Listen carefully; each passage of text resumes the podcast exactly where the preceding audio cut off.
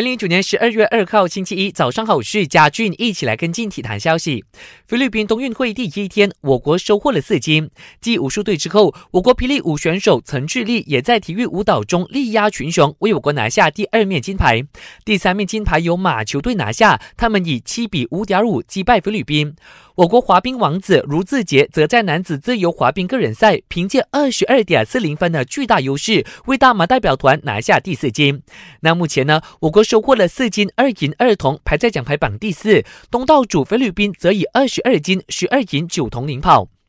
尽管我国羽球女子队在柬埔寨的人数不足，被迫退赛下，还没有开战就确定收获团体赛铜牌，但主教练郑瑞木认为，全员在没有热身赛下就直接晋级半决赛，因碰卫冕冠军泰国，会影响球员的竞技状态。